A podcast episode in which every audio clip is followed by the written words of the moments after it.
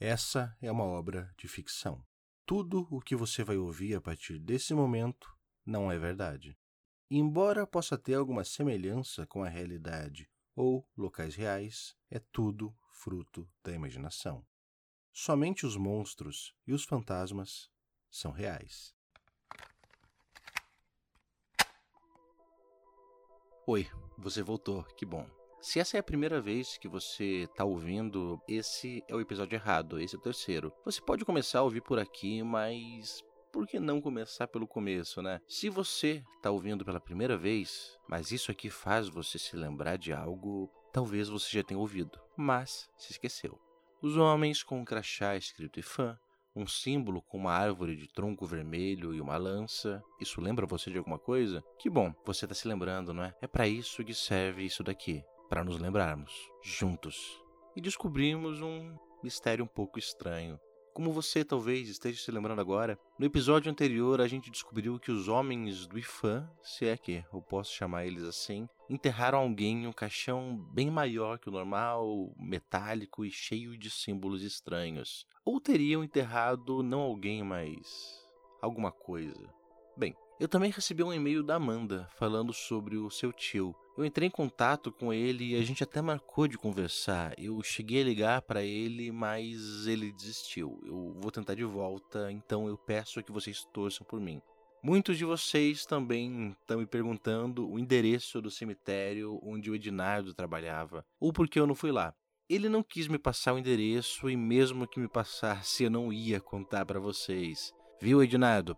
Pode me passar o endereço, eu sou de confiança, eu não vou publicar ele na internet. E continuando, essa semana eu tive algumas revelações bem interessantes. Vocês vão gostar do que vão ouvir aqui, eu juro. Principalmente porque a história que me foi contada aconteceu em Curitiba, bem perto de onde, pela primeira vez, eu encontrei o fantasma do cruzamento. Pois é, eu chamo ele assim agora. Não é um bom nome, eu sei. Eu sou péssimo em escolher nomes para as coisas. Vocês vão perceber. Mas chega de enrolar. Vamos lá para a história de hoje com a pessoa com quem eu conversei. Oi, alô? Oi, é o cara do podcast? Isso, eu mesmo. Ah, eu tava esperando você ligar. Ah, que bom. Antes da gente começar, como é que eu posso te chamar? Ah, pode me chamar de Kendro, ué. É o meu nome. é, que, é que normalmente as pessoas querem esconder a identidade, sabe? Meio que pelo que elas vão contar. Ah, não, não tem problema não, sério. Essa história, ela é meio estranha, mas eu não tenho problema para contá-la não. Bom, então, vamos lá. É, como você acabou me falando, isso tudo aconteceu quando você trabalhava no museu, né? Você era, era estagiária lá? Não. Bom, mais ou menos.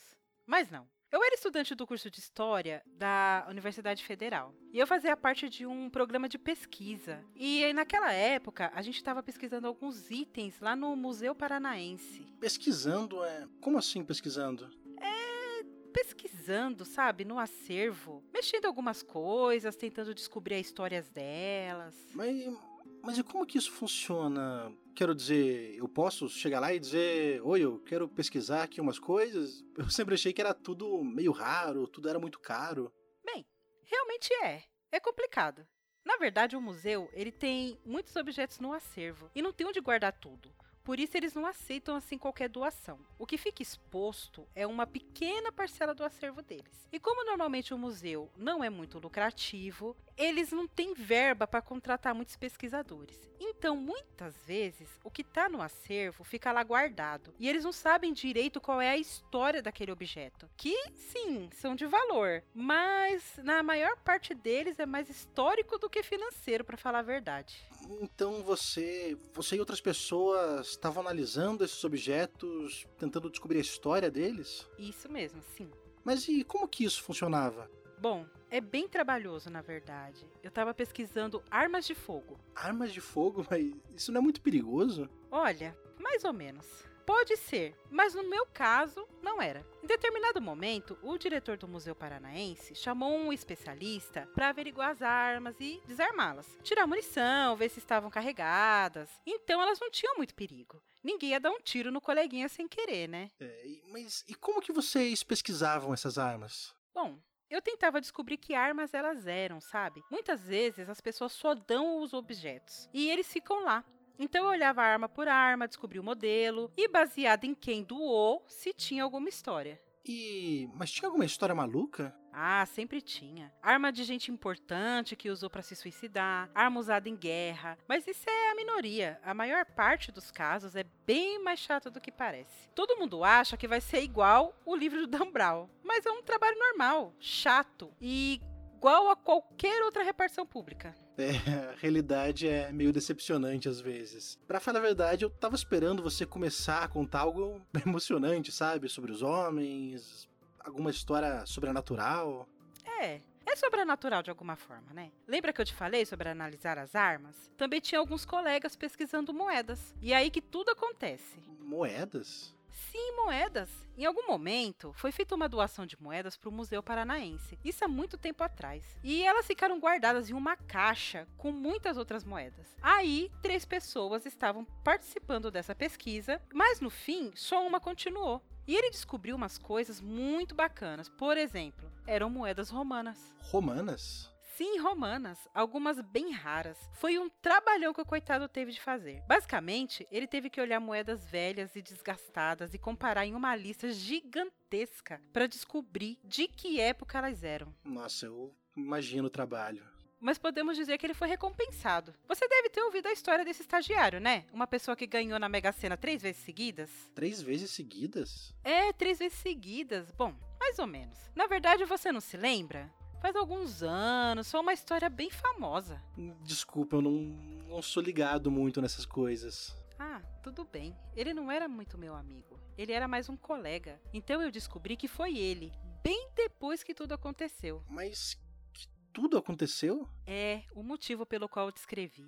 Olha, isso da Mega Sena foi bem estranho. Porque o resultado não é público, né? A pessoa escolhe se vai ou não revelar. O resultado saiu pela primeira vez em uma lotérica bem perto do museu. No dia seguinte, todo mundo tava brincando, tentando descobrir se era alguém o ganhador. Muita gente ali jogava naquela lotérica. Todo mundo achou que podia ter ganhado, mas não foi ninguém conhecido. E aí, alguns dias depois, saiu o próximo resultado e saiu naquela mesma lotérica. Você não tem ideia da maluquice que foi. Maluquice, mas por quê? Olha, quando um resultado sai em uma lotérica, eles já fazem uma baita propaganda disso. E a lotérica enche por um tempo. É tudo aleatório, eu sei, mas o pessoal acha que jogar lá vai dar sorte, né? E quando o resultado saiu duas vezes na mesma lotérica, você consegue imaginar a loucura que foi, né? É, até eu que não entendo muito disso, eu consigo imaginar, mas o que aconteceu depois? Ah, você tem certeza que você nunca ouviu falar disso? Foi uma história muito comentada na época. Olha, para falar a verdade, eu não lembro não. Que estranho. Se você não sabe o que aconteceu, vai se surpreender. Alguém ganhou uma terceira vez seguida, naquela mesma lotérica, na Mega Sena. Quer dizer, não dava para saber se era a mesma pessoa, mas era a história que se contava.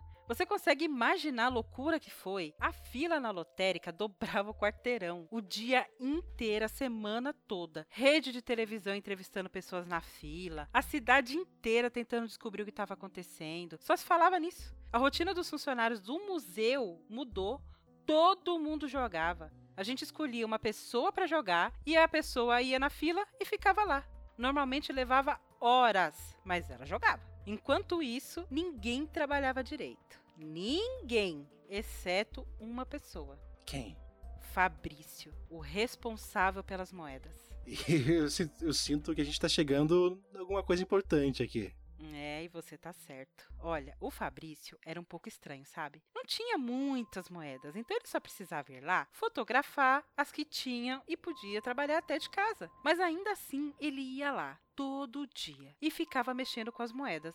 Ele parecia brincar com as moedas. Mexendo? Brincando? Mas como assim? Olha, esses objetos são raros antigos, são propriedade do museu, não são brinquedo. Ainda mais uma moeda romana. Um dia eu cheguei lá e ele estava com ela na mão.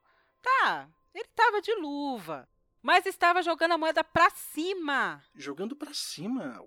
Como assim? Como alguém que vai jogar um cara ou coroa. Eu cheguei na hora, Perguntei o que ele estava fazendo e ele só ficou sério, fingindo que nada aconteceu. Ele sempre fazia isso. Não era muito de conversar, mas dava para ver que ele estava diferente, sabe? E naquela tarde aconteceu o motivo de eu ter te mandado o e-mail. Eu estava na sessão de armas, conferindo alguns dados que eu tinha anotado quando entraram três homens na sala. Todos eles de terno. De terno? Que, que tipo de terno? Ué, terno normal, com camisa. Nada demais. Roupa formal, sabe? Só que isso não é o estranho. Eu fiquei preocupada com o Fabrício. Na verdade, eu fiquei curiosa mesmo. Aí eu fui ver o que estava acontecendo. Um dos homens continuou falando com ele e um deles virou para mim e disse que tudo estava bem, que eu não precisava me preocupar, que tinham um assunto com o meu colega. Mas aquele homem estava usando um crachá. Um crachá? Ah, não, não me diga que é, isso mesmo que você está esperando. O crachá dizia IFAM e tinha uma lança e uma árvore. E eu olhei para aquele homem, e eu olhei para o crachá e me lembrei de uma coisa. Do que? Você, você se lembrou do que? Calma.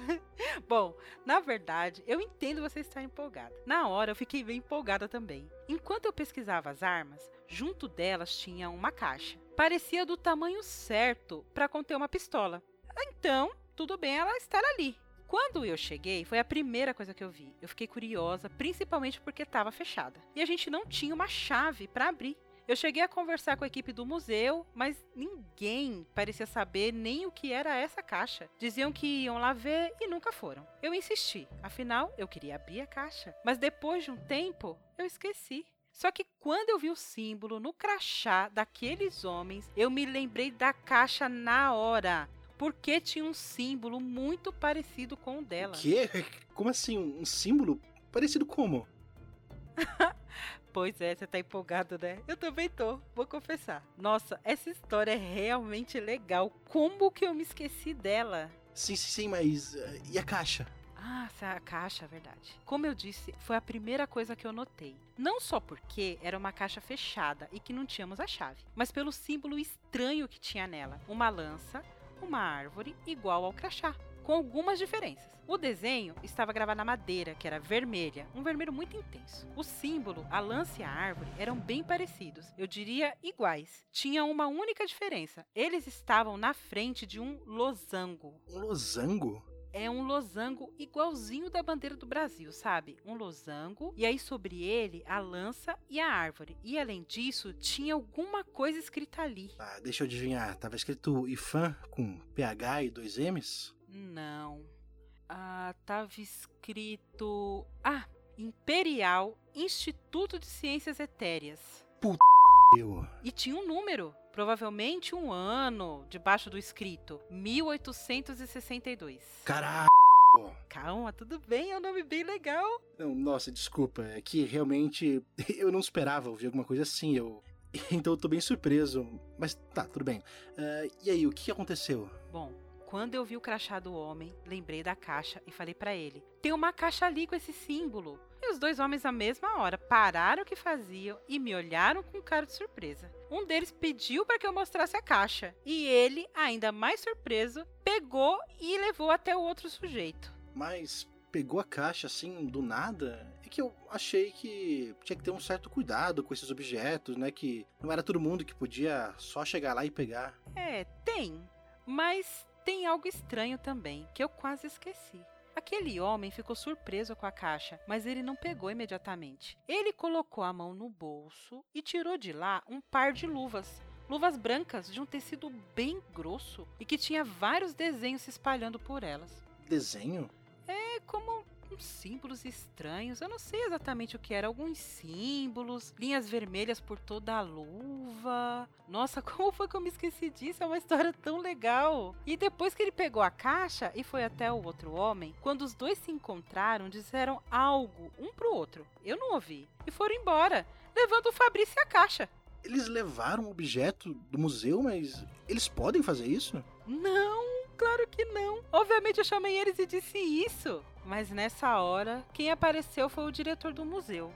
Aí ele disse que estava tudo bem e que eu não devia perguntar nada. E você fez isso? Eu quero dizer, como não perguntar nada? É, tem uma hierarquia ali. Se ele diz pra gente não perguntar nada, a gente não pergunta.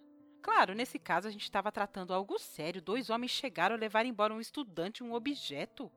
Exatamente. E, e o que, que você fez? Eu não fiz nada. Por quê? Porque eu me esqueci. Eu fiquei olhando aqueles homens saírem com a caixa, com o Fabrício. O diretor me olhou, foi pra sala e eu me esqueci. Só que não termina aí. Aconteceram outras coisas. Outras coisas? O que mais aconteceu? Olha, na hora de ir embora, eu arrumei minhas coisas. Mas quando eu passei pela mesa do Fabrício, eu vi que ela estava bagunçada. As moedas não foram guardadas. E quando eu fui olhar, percebi que ele deixou uma folha lá com algumas anotações. E sabe o que eu descobri? Que ele já tinha catalogado todas as moedas.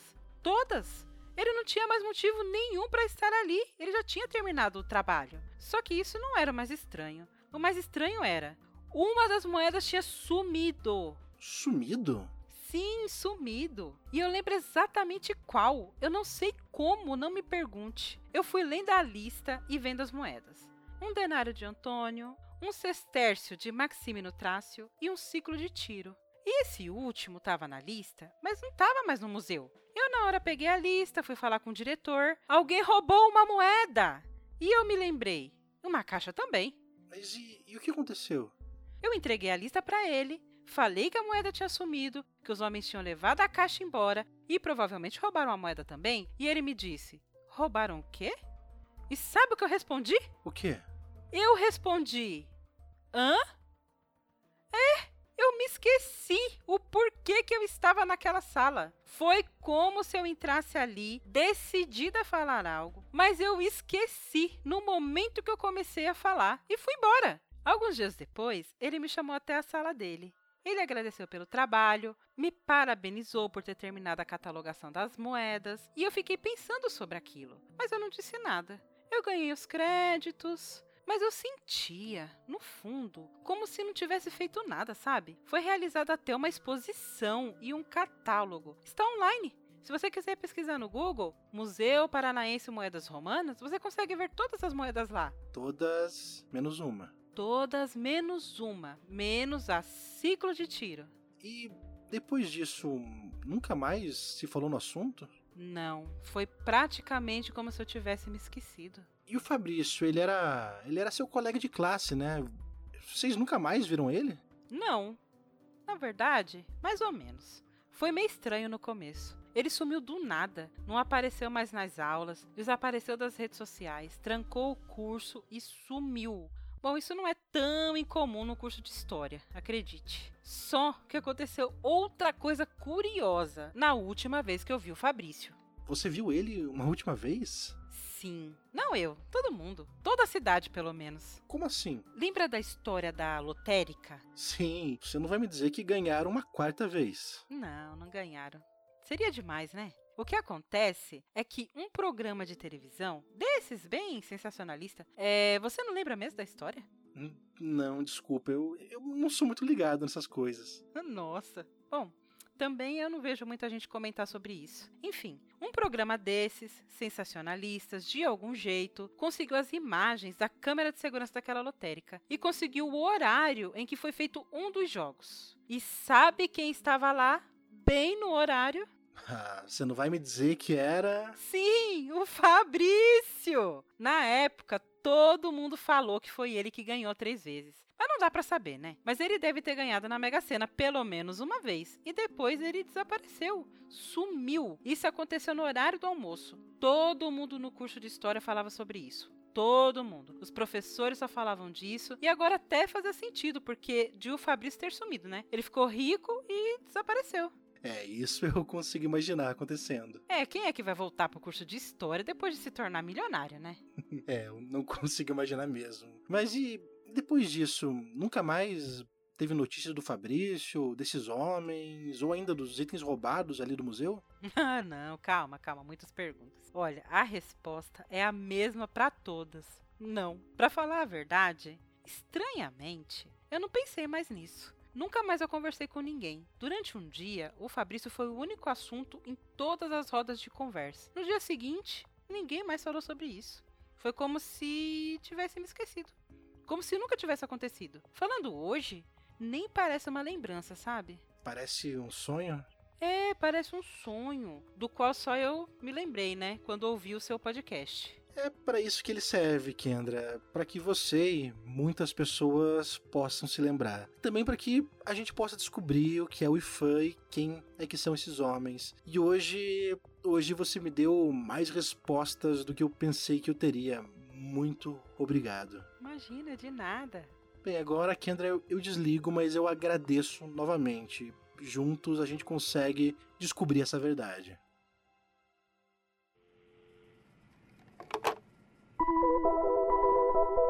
E essa foi a Kendra. Ela me deu mais respostas do que eu imaginava, mas isso você já ouviu.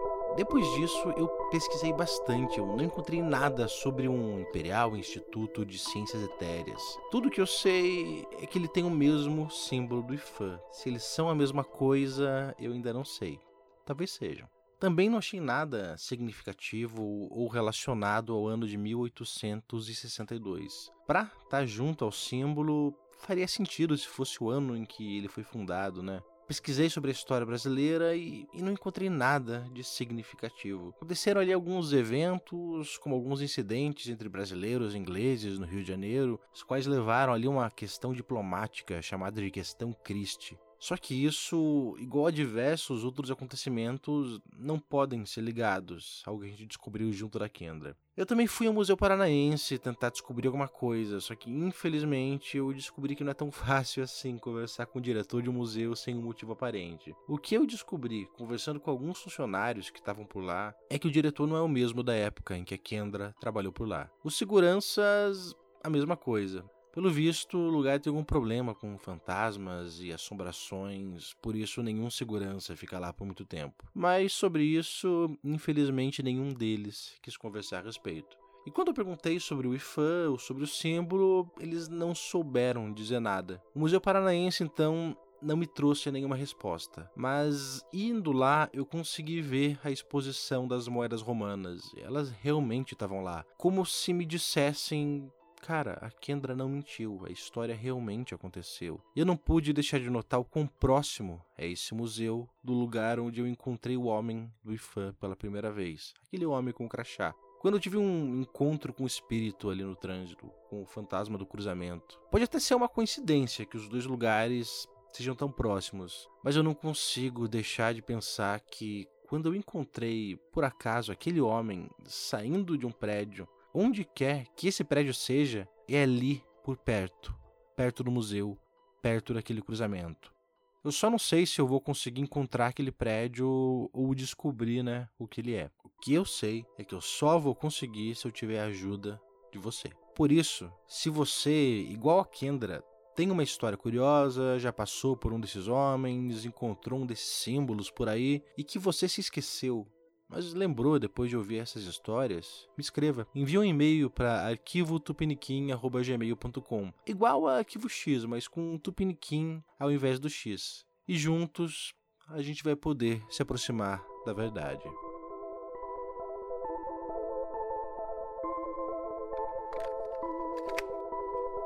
Você acabou de ouvir Prata, Poeira e Papel o terceiro episódio da primeira temporada do podcast Arquivista Fantasma, intitulada A Busca pelo IFAM. Esse episódio foi roteirizado, editado e narrado por mim, Guilherme do Bristop. Você me encontra no Instagram e no Twitter com a. Esse episódio contou também com a participação de Daniela Lopes. Você a encontra lá no Twitter com a Daniela Lopes 2. Espero que você volte na semana que vem e que você não se esqueça. you